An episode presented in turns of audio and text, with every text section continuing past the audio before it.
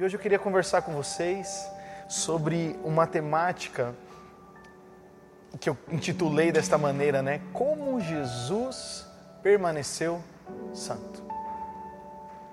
Como Jesus permaneceu santo. Quero começar a conversar com vocês sobre isso.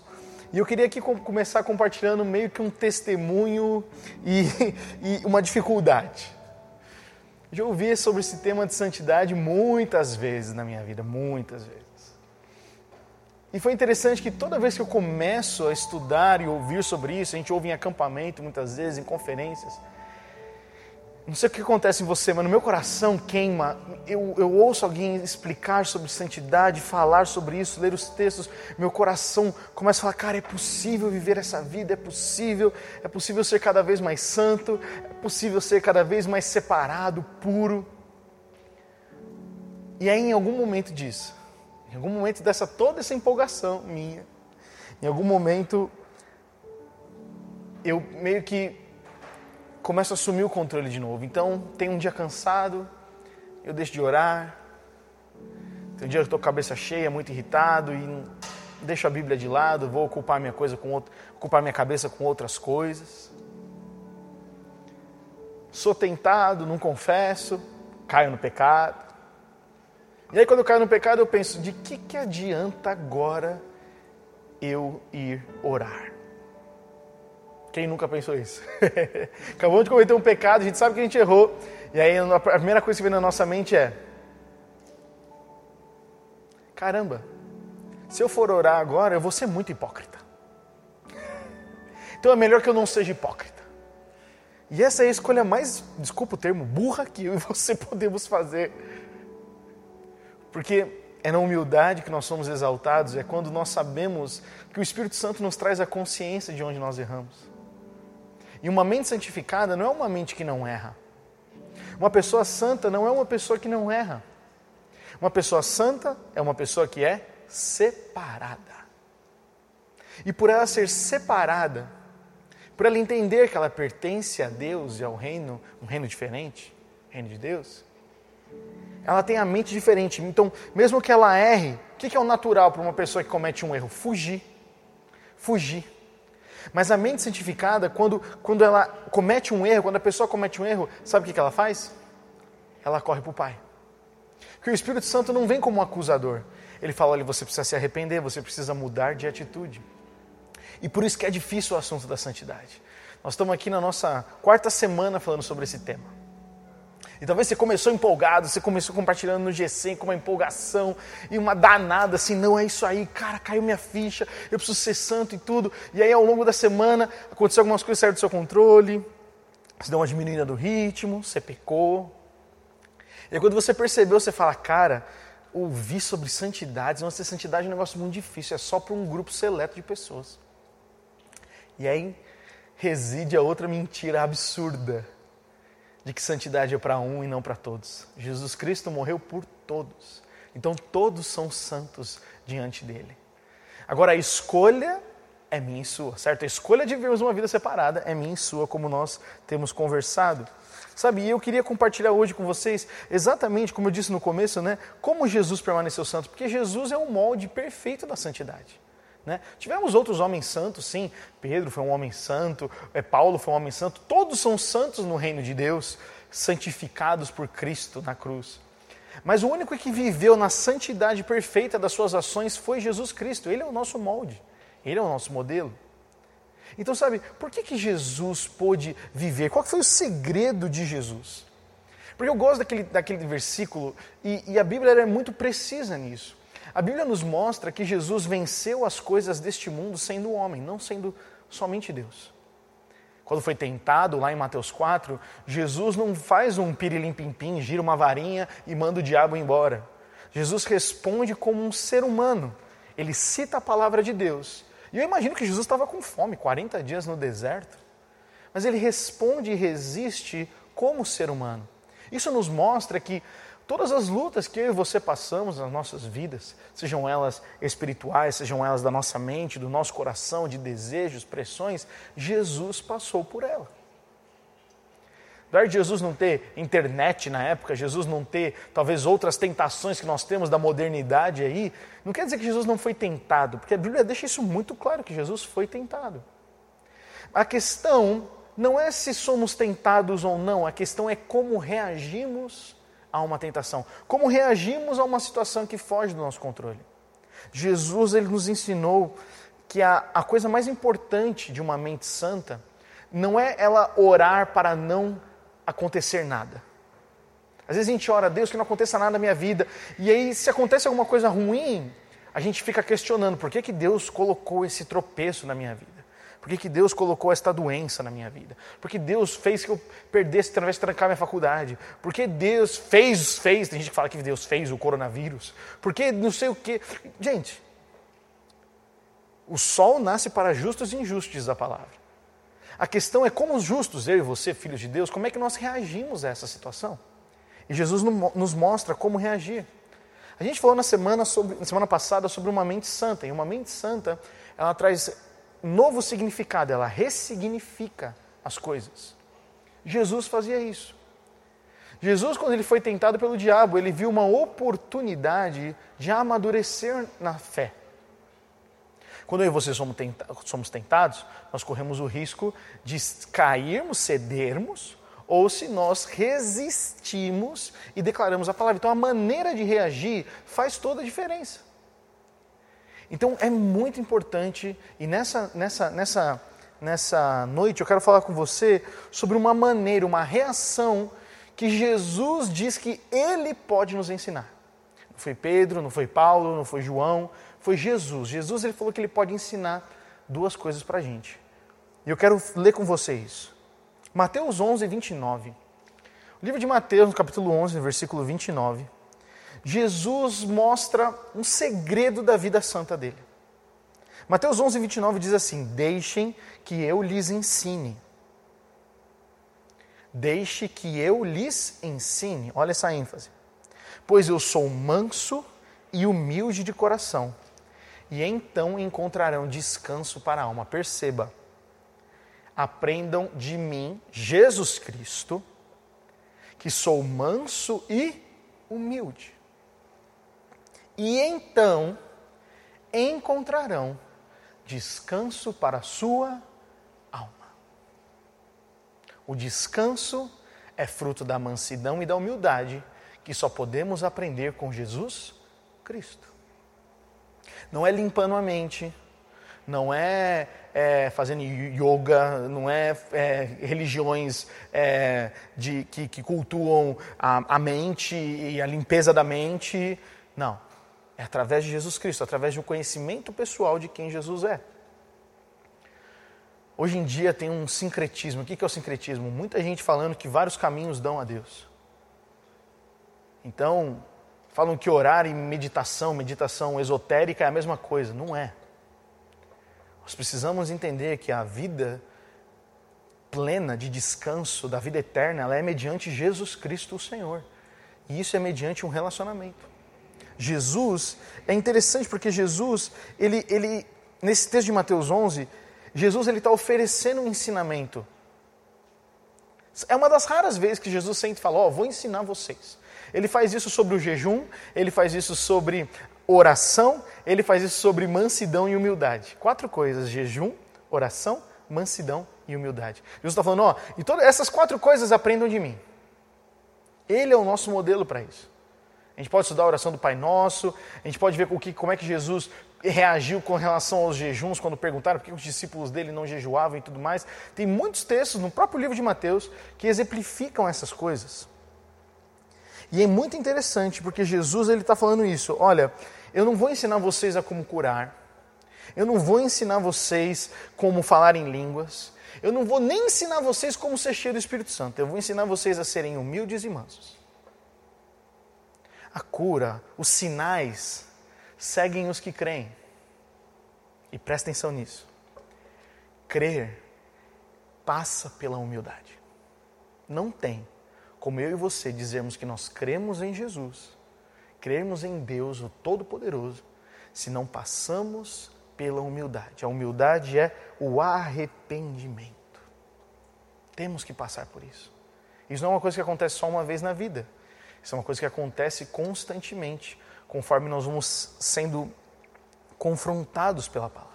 Agora, o que significa ser manso e humilde? Eu queria que você pensasse comigo. Mansidão no dicionário significa temperamento fácil, sossegado, tranquilo, calmo, meigo. Numa pessoa onde acalma. É uma pessoa que é pacífica e é uma pessoa que é suave. Quem, quem, quantas pessoas você conhece assim? Conheço poucos na vida. Que é tudo manso, tá tudo... e não é aquela pessoa que é paz e amor, tá tudo certo. Não, são pessoas que são sempre estáveis, não levantam a voz. Eu não sou um cara desse. Eu vou falar para você que para eu ser essa pessoa, eu preciso de muito do Espírito Santo na minha vida. Mas essa é a beleza, a gente saber onde a gente está nessa escala. Jesus falou que nós podemos aprender com ele sobre mansidão. E mansidão é isso, ter um temperamento sossegado, tranquilo, calmo. E o que significa ser humilde? Humilde é aquele que demonstra obediência, diz o dicionário. É aquele que re demonstra respeito ou submissão. Ele não é pretensioso. Ele não tem ambição. E aqui não ter ambição não é uma coisa negativa. Ele tem a medida certa. Ele não fica desejando e ansiando coisas que ele não tem que ansiar. Como Davi diz lá no Salmo 131. Senhor, meu coração não almeja coisas grandiosas mais. Por quê? Porque tudo isso é fruto de uma mente santificada. Uma mente santificada, meu amigo e minha amiga, coloca a gente para pensar nas coisas certas. Então a gente não fica mais equilibrando, desejando, sonhando coisas que Deus não tem para gente. Imagina como é que seria a sua vida se você sonhasse só aquilo que Deus tem para você. Para mim seria maravilhoso. Eu poderia descansar muito mais porque eu confio num Deus que tem o controle de todas as coisas. Agora, quando nós gastamos o nosso tempo ansiando e desejando coisas que não estão no coração de Deus, o que acontece é que a gente sofre. Quem sofre de ansiedade aí, desejando coisas que ainda não chegaram, não aconteceram e você não sabe se vai acontecer? Levanta a mão aí na sua casa. A gente sofre de ansiedade. Mas a ansiedade é a confiança no lugar errado. É confiança no reino errado. Agora, quando a gente conhece o nosso Deus, a gente pode descansar num outro nível. Jesus está falando: olha, aprendam de mim que sou manso e humilde. E a mansidão e a humildade de Jesus está na confiança de ele conhecer o Pai, porque Jesus conhece tão bem o Pai, presta atenção nisso, porque Jesus conhece tão bem o Pai, ele descansa. Ele tem clareza do seu propósito e não vive ansioso pelo dia da manhã, porque ele sabe o que o Pai tem reservado para ele. Então, as palavras que, que, são usadas na Bíblia, nesse texto de Mateus 11, 29, tem, de manso e humilde, tem exatamente a mesma, a mesma conotação do dicionário. Jesus está querendo usar exatamente as mesmas palavras. Ambas definições falam de atitudes e de ações. Porque o Evangelho, gente, ele não é só intelectual. O Evangelho ele é racional, mas o Evangelho também se transforma nas nossas atitudes. O Evangelho, ele entra na nossa mente, entra pelos nossos ouvidos, chega ao nosso coração, passa pela nossa mente, nós refletimos e então deve surgir uma atitude. O Evangelho, a fé sem obras é morta. E aqui não é só assistencialismo. A fé, a convicção de Jesus Cristo, sem uma ação de mudança, ela é morta, Tiago diz. A fé sem obras é morta. Então, quando nós somos transformados pelo Evangelho, por essa mans... É, é, quando nós somos transformados pelo Evangelho, mansidão e humildade tem que, tem que reinar na nossa vida. Então quer dizer, Gustavo, que se eu não sou manso e humilde, eu não sou cristão? Não.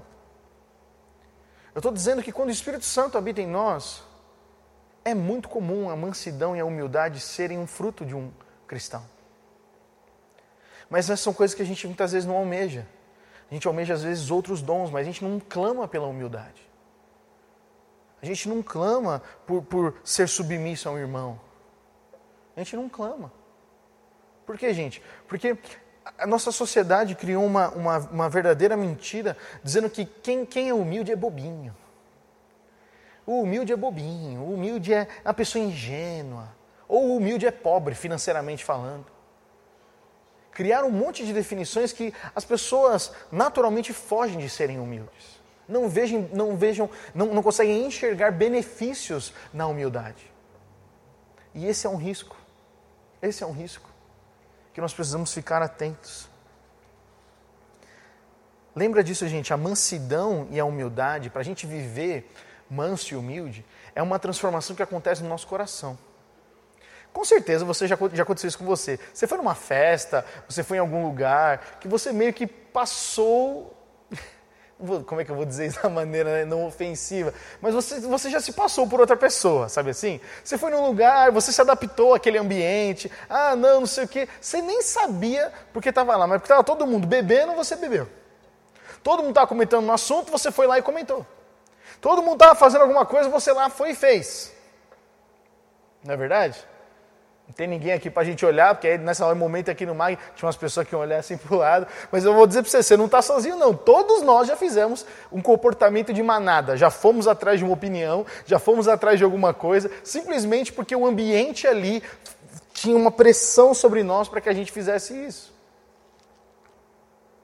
Então, sabe, gente, a mansidão e a humildade, a transformação real que o Evangelho causa na gente, faz, é, causa uma tamanha transformação que a gente não é mais influenciado dessa maneira. Porque acontece uma, uma transformação no coração, não é uma transformação estética. Não é uma transformação comportamental apenas. É uma transformação do coração. A santidade transforma o coração. Jesus Cristo é o único capaz de transformar, de nos dar um novo coração. Eu sei que nada disso é novidade para você. Você é crente há muito tempo aqui, se você já congrega com a gente, se você tem cristão um pouco mais de tempo, parece que uma mensagem, pô, você vai falar de, de novo nascimento, vai falar de arrependimento. Gente, essa é a mensagem que nós temos que pregar o resto da nossa vida. Mas a gente muitas vezes, parece que a gente só nasce de novo, parece que a gente só faz esse compromisso para ir para o céu, para fazer parte de um clube. E não é isso, tem muita coisa para viver aqui. O reino de Deus vai se manifestar através da minha e da sua vida. Por isso nós temos que viver de uma maneira santa. A maneira, gente, de viver uma vida santa é através da mansidão e da humildade. Gustavo, como é que foi que Jesus foi santo? Ele era manso e humilde. Essas coisas são conectadas, gente. Porque Jesus, ele era um homem que tinha o seu coração protegido das coisas deste mundo. Jesus protegia o coração dele das coisas deste mundo. E eu e você, muitas vezes, o que está atacando a nossa santidade, o que está abrindo brechas na nossa santidade, não é somente é, é, a, a, o mundo externo, as pressões externas. Muitas vezes o que está atingindo e, e, atacando a nossa santidade, como eu falei no começo, que faz com que a gente batalhe consiga chegar até um ponto, mas depois a gente dá uma desistida, dá uma desanimada, é porque nós não estamos protegendo o nosso coração. Provérbios 4, 23 diz: Guarda o teu coração, porque dele procedem as saídas da vida. A maneira de guardar o coração é permanecendo santos. A humildade faz com que a gente realmente viva a nossa salvação. A gente não está salvo só do inferno, gente, da morte eterna. Nós precisamos de salvação aqui também para os nossos dias, para viver uma vida como pessoas separadas, pessoas santas. E a humildade protege o nosso coração. Eu quero ler um texto, Jesus ensinando sobre humildade. Quero que você abra comigo lá Lucas 14, 7. Vai aparecer aí na tela, você pode ler comigo. Lucas 14, no versículo 7, nós vamos ler até o versículo, é, até o versículo 14. Diz assim: Quando Jesus observou que os convidados para o jantar procuravam ocupar os lugares de honra à mesa, deu-lhes este conselho quando você for convidado para um banquete de casamento, não ocupe o lugar de honra. E se chegar algum convidado mais importante que você, o anfitrião virá então e dirá: Dê o seu lugar a esta pessoa, e você, envergonhado, terá que sentar-se no último lugar da mesa. Em vez disso, ocupe o lugar menos importante à mesa. Assim, quando o anfitrião o vir, dirá: Amigo, temos um lugar melhor para você. Então você será honrado diante de todos os convidados. Pois os que se exaltam serão humilhados, e os que se humilham serão exaltados. Então Jesus se voltou para o anfitrião e disse: Quando oferecer um banquete ou jantar, não convide amigos, irmãos, parentes e vizinhos ricos. Eles poderão retribuir o convite, e essa será a sua única recompensa. Em vez disso, convide os pobres, os aleijados, os mancos e os cegos Assim, na ressurreição dos justos, você será recompensado por ter convidado aqueles que não podiam lhe retribuir. Olha que fala interessante. Jesus ele foi convidado para comer na casa de um fariseu. E, ele, e, e na cultura judaica, quanto mais alto é o seu ranking social, mais alto é o seu ranking social, mais você senta nas melhores cadeiras. Então, se tivesse uma mesa comprida aqui, os melhores cadeiras, os melhores, é, é, os melhores assentos, o melhor prato. Eu estava lendo um estudo que falava que se tivesse uma grande mesa e, e essa mesa fosse composta por fariseus, por pessoas da nobreza e alguns servos, alguns camponeses, até mesmo a comida era diferente. Não somente o posicionamento onde eles sentavam, mas também a comida. Então isso para o judeu é muito importante. Quando um judeu entra, ele olha, ele acha, ele vê que ele é o melhor, então ele escolhe o melhor assento. Jesus está falando, olha, não é assim no reino. Não é assim. Não funciona assim. Essa história, gente, conta algo muito importante. A exaltação e o reconhecimento no reino de Deus só vem através da humildade. Só quem se humilha recebe a exaltação correta. Só quem se humilha de acordo com os princípios humanos recebe a exaltação que só Deus pode dar. Muitas vezes, gente, a gente está atrás de uma exaltação humana. A gente está atrás de um reconhecimento humano. E sabe, eu já ouvi muitas vezes pessoas falarem: não, não tem nada de ruim de você querer um emprego melhor, não tem nada de ruim de você querer ser melhor na empresa. Olha, eu, eu ouso dizer: tem. Se não é o que Deus tem para você, está errado. Se não é o que Deus tem para mim e para você, por que almejar? Por que gastar tempo da nossa vida? Nós temos uma vida só, tempo não volta, nós temos pouco tempo, é tudo corrido. Para que gastar a nossa vida em algo que não importa nada?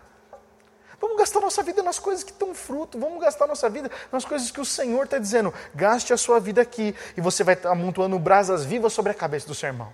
Olha, cuide do meu reino e da sua justiça, busque o reino e a justiça, e todas as demais coisas vos serão acrescentadas. Olha, presta atenção, viva desta maneira e você vai receber um benefício, uma recompensa que só Deus pode dar. E aí? Estão preparados para isso? Porque muitas vezes a gente está esperando a recompensa humana. E lembra que eu falei duas mensagens atrás? Tem recompensa na santidade. E a maior recompensa na vida santa é o próprio Deus, é o relacionamento com Deus. Mas quando a gente não tem um relacionamento com Deus, a gente começa a buscar recompensa em outros lugares. A gente começa a buscar recompensa nos relacionamentos, então eu preciso ser aprovado e reconhecido pelas pessoas. E aí, se alguém não me reconhece, eu fico ofendido. E aí eu fico ofendido, aí eu saio de igreja, aí eu vou para outro lugar e eu fico amargurado. Essa é a história de muitos, de muitos cristãos amargurados, entristecidos, porque não tiveram espaço, porque não sei o quê. E é verdade, às vezes não tem espaço, às vezes tem pessoas que são maldosas, mas isso não deveria influenciar a minha e a sua vida, porque a humildade, ela antecede cargos, a humildade antecede dons, a humildade, ela é a realidade do cristão. A humildade é, é, é um fruto do Espírito. Nós vamos ler o texto de Gálatas 5, vou mostrar para você a humildade, ela é necessária para abundar qualquer outro tipo de coisa. O Espírito Santo vem e derrama conforme ele quer, diz o texto lá de 1 Coríntios, mas ele não pode derramar em quem está cheio. Por isso precisamos nos esvaziar. E se esvaziar é humildade. Se esvaziar é uma escolha de humildade. Então Jesus ele ensina isso de uma maneira muito interessante. A exaltação e o reconhecimento no reino de Deus passa pela humilhação no reino dos homens. Eu queria que você deixasse isso cair um pouco no seu coração. Que tipo de exaltação e reconhecimento nós estamos buscando? Porque, olha, não, não se engane, você pode ser um adolescente e estar tá clamando pela exaltação e reconhecimento dos seus amigos. E aí hoje eu, não, mas isso é coisa da adolescência, isso é coisa de gentezinha aí que está crescendo. Aí ele é imaturo, ainda é nada. Adolescente, você pode ser cheio do Espírito Santo, com uma clareza, com um poder, com uma revelação de Deus absurda. É só você ouvir menos a voz das outras pessoas. Não acredito que isso tem fase de vida, não, porque nos últimos dias, diz o Senhor, o amor de muitos se esfriaria, mas Ele também derramaria do seu espírito sobre toda a carne. Não importa a idade, não tem filtro de idade. Tem que ter um clamor no nosso coração, um desejo de se humilhar e falar: Senhor, eu, eu, eu vou me importar mais com o que o Senhor pensa sobre mim do que com o que as outras pessoas pensam. Isso é fruto da humildade. O que eu penso sobre mim, Pai, é aquilo que o Senhor diz. Eu sou o que a Bíblia diz que eu sou. Se o Senhor diz isso sobre mim, Pai, então eu acredito e eu não vou mais ouvir essas outras vozes. Essa é uma decisão prática da humildade. Jesus está dizendo que a gente não precisa ficar buscando reconhecimento. A gente tem que buscar a última cadeira. A gente tem que buscar muitas vezes nem ser reconhecido, porque imagina quando então entrar num lugar e falar: Não, vem cá, Gustavo, você está sentado muito aí atrás, senta aqui na frente. Quero honrar você. Outras pessoas vão dar glória a Deus e vão reconhecer Cristo na sua vida. Mas para isso a gente não tem que buscar, a gente não tem que buscar ser o primeiro em tudo. Nós temos que refletir sobre isso. Jesus, lá em Mateus 5, ele fala sobre as bem-aventuranças, que os felizes, os bem-aventurados, são os humildes de espírito. Olha que loucura. Humildade envolve, gente, estar tá disposto a mudar de opinião. Humildade envolve estar tá disposto a mudar o pensamento. Humildade envolve se esforçar. Se esforçar. Abrir mão. Dizer eu estou errado, me perdoe. Humildade envolve isso, humildade é algo prático. Humildade não é a gente pensar menos em nós mesmos. Tem alguém que você precisa pedir perdão? não está aqui no meu script isso aqui, mas tem alguém que você precisa pedir perdão? Muitas vezes isso vai fazer toda a diferença. Começa por aí a humildade, pedir perdão. Não precisa de muita explicação, mas muitas vezes é um pedido de perdão, é uma consciência completa de que muitas vezes nós erramos. E o perdão é: eu não consigo, eu, eu me rendo aos teus pés. Sabe, gente, muitas vezes essa mudança não acontece da noite para o dia. A gente precisa se empenhar. Como a santidade, nós precisamos nos empenhar diariamente, fazer morrer a nossa carne diariamente. E eu queria ler mais um texto com vocês, que é o último texto de Gálatas. E Paulo diz lá em Gálatas 5,16, ele fala que a gente precisa nos, a gente precisa se empenhar. A gente precisa fazer morrer o nosso orgulho através do Espírito Santo. A gente precisa ter uma vida cheia do Espírito Santo. E ó, momento importante. A vida cheia do Espírito Santo acontece através da oração. A vida cheia do Espírito Santo acontece através da oração. Não acontece através de um culto ungido acontece através de uma música, de um encontro, de um evento, acontece através da vida de oração. Isso faz com que a gente se esvazie. Porque sabe o que é a oração, gente? A oração é o ato da humildade. A oração é você dizer: eu estou, eu Gustavo, estou orando para um Deus que é maior do que eu. Pensa nisso. A oração é um ato onde você está dizendo: eu tenho a minha vida mundana, eu tenho a minha vida terrena, mas eu escolho orar, pedir, confessar, compartilhar o que eu tenho para alguém mais poderoso. A oração é a maior atitude de humildade. Às vezes a gente pensa que o serviço é a maior atitude de humildade. O serviço é uma baita atitude de humildade. Como nós ouvimos no domingo passado mesmo o pastor Edson pregando. Lavar os pés. Que atitude linda. Jesus lavando os pés dos seus discípulos. Jesus falando que nós temos que ser como crianças. Maravilhoso. Mas só podemos ter uma atitude de serviço quando primeiro somos humildes. A humildade antecede. Gustavo, como eu posso ser humilde? Vários jovens, é, antes mesmo da, da, da, da, da pandemia, estavam conversando, entenderam que a sua necessidade era o orgulho, lutavam contra o orgulho. E perguntavam, mano, como é que eu posso vencer? Como é que eu posso vencer? Como é que eu posso vencer? E aí parecia que tinha acontecido algo muito incrível. E eu falava, mano, você tem que orar e perguntar ao Espírito Santo que você precisa abrir mão. E isso era parecia a coisa mais impossível de fazer. Falava, vamos estar aqui cinco horas para orar. Não consigo. Como é que está orando na sua casa? Não, não consigo, só consigo ler a Bíblia. Mas o conhecimento não te faz menos orgulhoso. É a oração que nos faz menos orgulhoso. Gálatas 5, 16 e 26.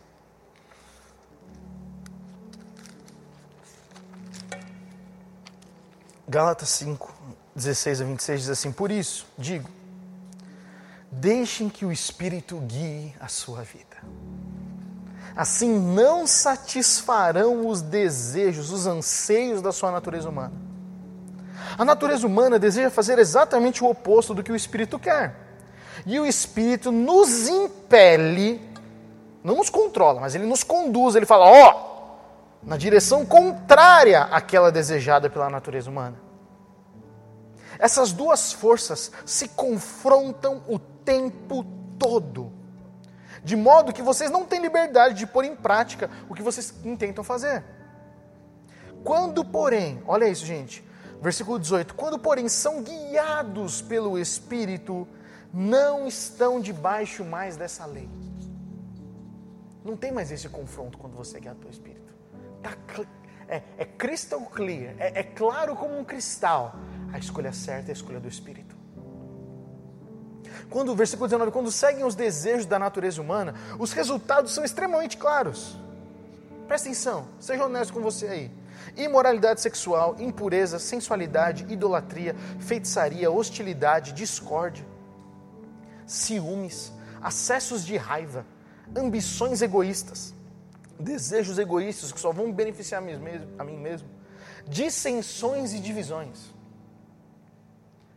Pode acontecer com a gente invejas, bebedeiras, festanças desregradas e outros pecados semelhantes. Repito o que disse antes: quem pratica essas coisas não herdará o reino de Deus.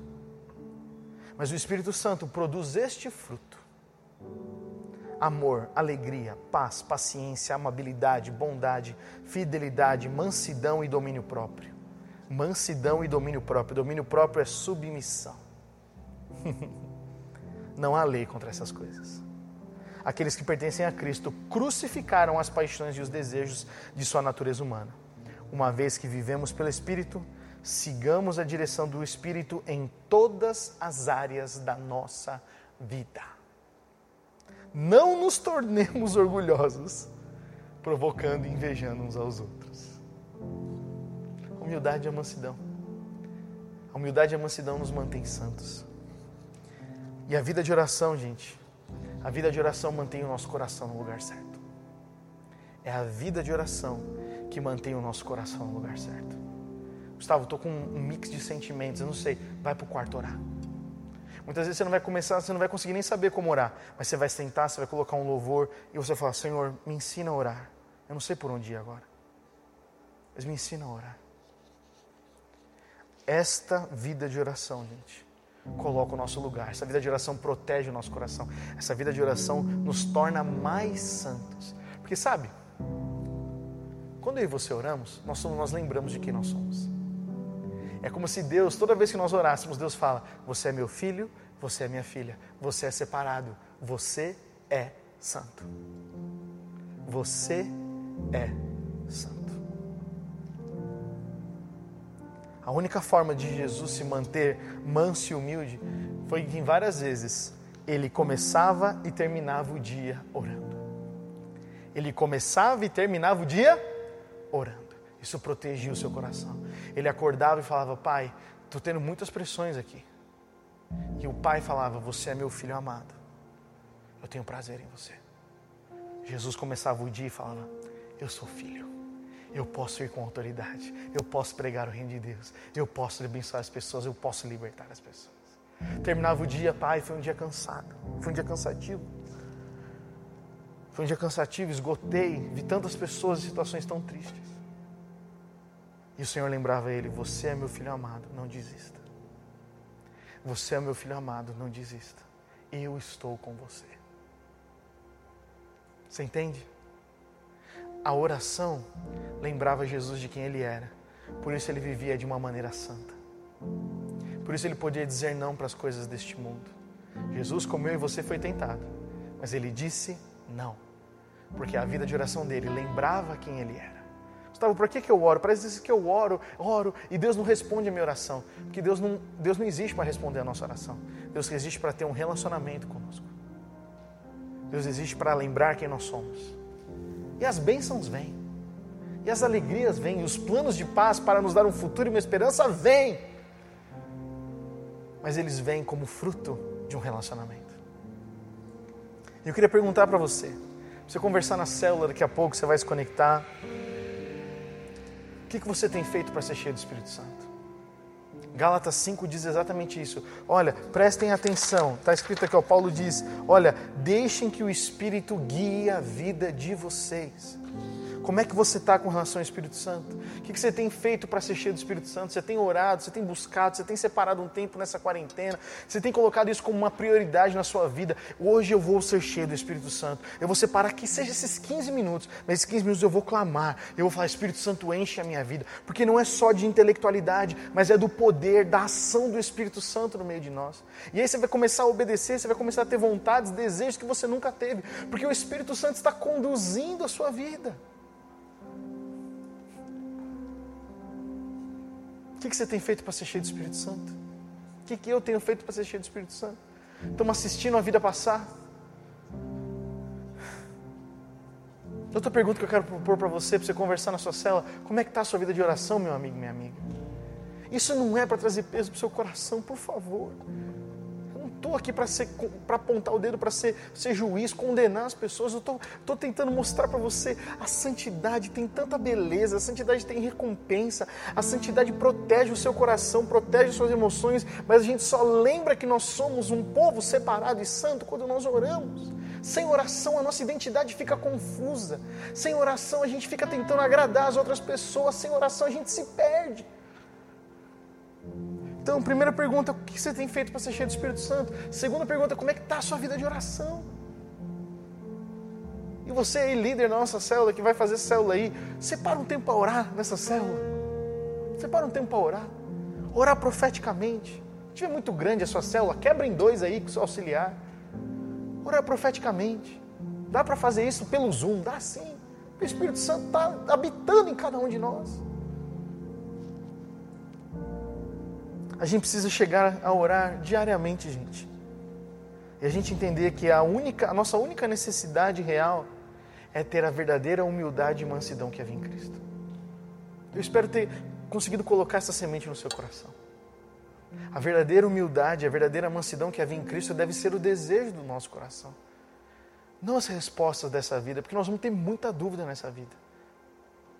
Mas mansidão e humildade faz com que a gente confie e descanse. É de manhã falar, Senhor, eu não sei como vai ser meu dia hoje, mas eu entrego a Ti. Eu me humilho, eu me coloco debaixo de Ti, diante de Ti. Somente quando a gente habita em Cristo é que a gente desfruta de uma verdadeira humildade. E sabe, gente, essa é a beleza da santidade. A beleza da santidade é a gente não ser mais controlado pelos nossos desejos, a gente não ser mais controlado pelas nossas irritações, controlados pelas nossas emoções. A beleza da santidade está nisso, porque nós somos humildes, ou seja, nós reconhecemos Deus, reconhecemos o Espírito Santo como sendo Senhor de nós, nós dependemos completamente dele. E como diz a Bíblia, é Deus que efetua em nós tanto o querer quanto o realizar. Imagina você viver uma vida onde todos os seus desejos são colocados no seu coração pelo Senhor. São colocados no seu coração pelo Senhor. Eu quero essa vida. Eu quero essa vida. Nós temos tantas práticas que nós precisamos ter. Tanta coisa na vida cristã que você lê aqui na Bíblia desafia o seu e meu coração. Às vezes eu leio algumas coisas aqui e falo, Senhor, como eu posso viver isso, Pai? É possível. É possível. Para nós é impossível, mas para Deus é totalmente possível. E isso acontece através do Espírito Santo. Vamos orar então? Senhor, nessa noite, eu oro pelos meus amigos e amigas que estão assistindo, onde quer que eles estejam, Pai. Onde quer que eles estejam, Senhor, eu oro. Eu declaro sobre eles, Senhor Jesus, uma verdadeira, Senhor Jesus, um verdadeiro anseio de ser cheio do Teu Espírito Santo. Nós podemos pedir para sermos cheios do Teu Espírito, Pai. E o Senhor vem, Pai. Por mais que nós não estejamos juntos aqui num lugar físico, nós te pedimos, Pai, enche-nos do Teu Espírito Santo. Diga isso aí na sua casa onde você está. Estenda suas mãos e diga, Pai, me enche do Teu Espírito Santo, Senhor. Eu quero ser cheio do Teu Espírito Santo. Eu quero ser cheio. Eu quero, eu quero ser humilde a ponto de mudar minhas opiniões. Eu, tudo, não importa se eu tenho 40 anos a mesma opinião. Não importa se eu tenho 40 anos a mesma ideia fixa, que eu estou me apegando a ela. Eu estou disposto, Senhor Eu estou disposto a ter uma mente santa, a manter uma vida de santidade, porque eu quero que o Senhor toque a minha vida, Pai. Eu quero que o Espírito Santo mude aquilo que ele tem que mudar na minha vida. Age em nós, Espírito Santo, transforma-nos. Nós queremos ser cheios de Ti, Senhor. Cheios do Teu Espírito Santo, Senhor.